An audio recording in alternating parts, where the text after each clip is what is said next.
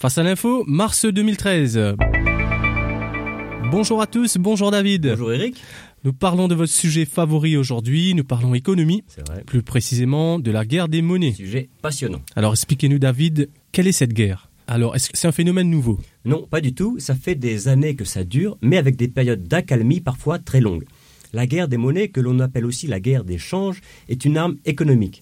Alors si on en parle aujourd'hui, c'est parce que cette guerre tente à refaire surface.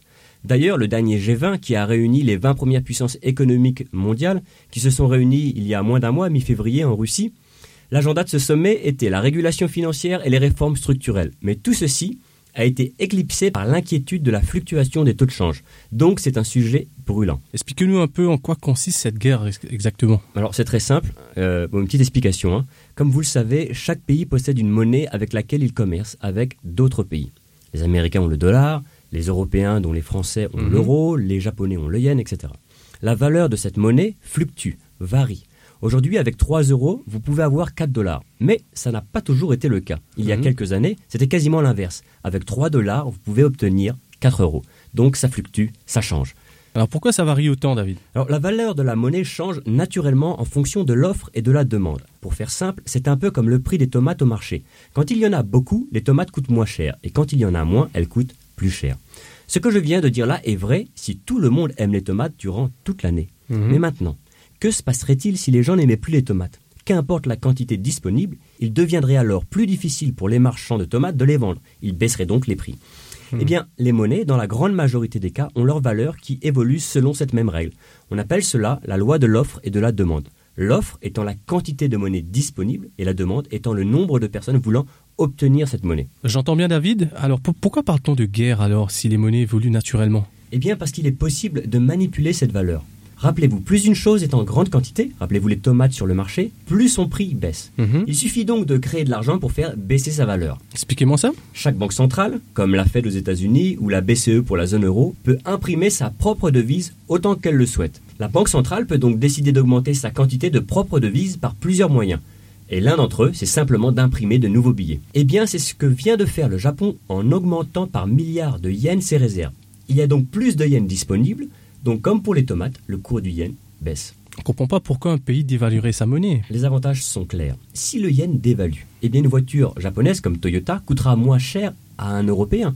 Une télévision japonaise comme Sony coûtera moins cher également à acheter pour un Américain ou un Ah, Européen. D'accord, d'accord. En bref, les exportations du Japon vont connaître un essor car soudainement, ça devient moins cher d'acheter japonais.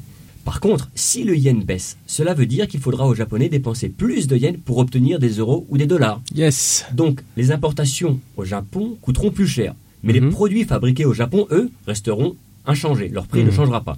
Ce qui poussera les consommateurs à acheter davantage japonais. Mhm. Donc, les entreprises nippones devront fabriquer plus, donc embaucher plus. Donc, plus d'emplois, ça veut dire aussi plus d'impôts pour l'État. Bref, c'est un cercle positif de l'économie qui est lancé. Bah dites-moi, il y a pas mal d'avantages à cela. hein. Alors ça dépend. Le Japon se permet de faire cela, mais d'autres pays ne pourraient pas, car si ce pays dépend trop des importations, alors cela peut affaiblir l'économie. Un exemple simple est le pétrole. Lorsque vous dévaluez votre monnaie, alors si vous ne fabriquez pas de pétrole, vous devez en acheter. Bien sûr. Mais comme votre monnaie est dévaluée, le pétrole coûtera plus cher. Et Mhm. l'on sait que tous les produits que l'on trouve dans notre supermarché, qui sont des produits manufacturés, Mhm. leur prix va remonter parce que ces produits ont eu besoin d'être transportés. Tout à fait. Donc dévaluer peut être dangereux aussi. Tout dépend de la dépendance d'un pays sur ses importations. Ok.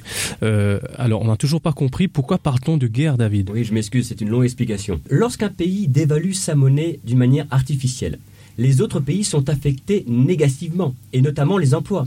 Ces pays affectés seront eux aussi à leur tour tentés de faire la même chose.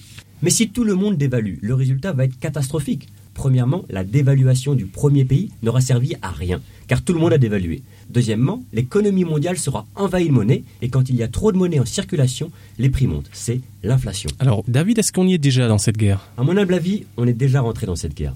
Premièrement, la Chine fixe le taux de change de sa monnaie comme elle l'entend.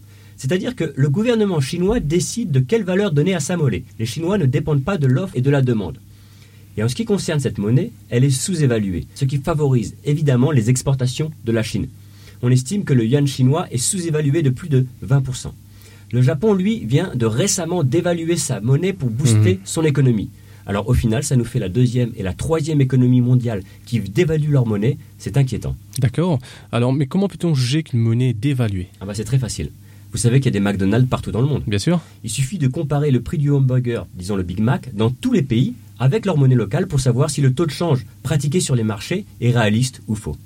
D'ailleurs, il y a plusieurs indices qui permettent de mesurer la justesse d'un taux de change et deviner comment s'appelle l'un d'entre eux. Alors, l'indice Mac Exactement, c'est l'indice Big Mac. C'est vrai, ça existe. Il compare le prix du Big Mac partout dans le monde pour savoir si les taux de change pratiqués sur les marchés sont justes ou alors sont faussés.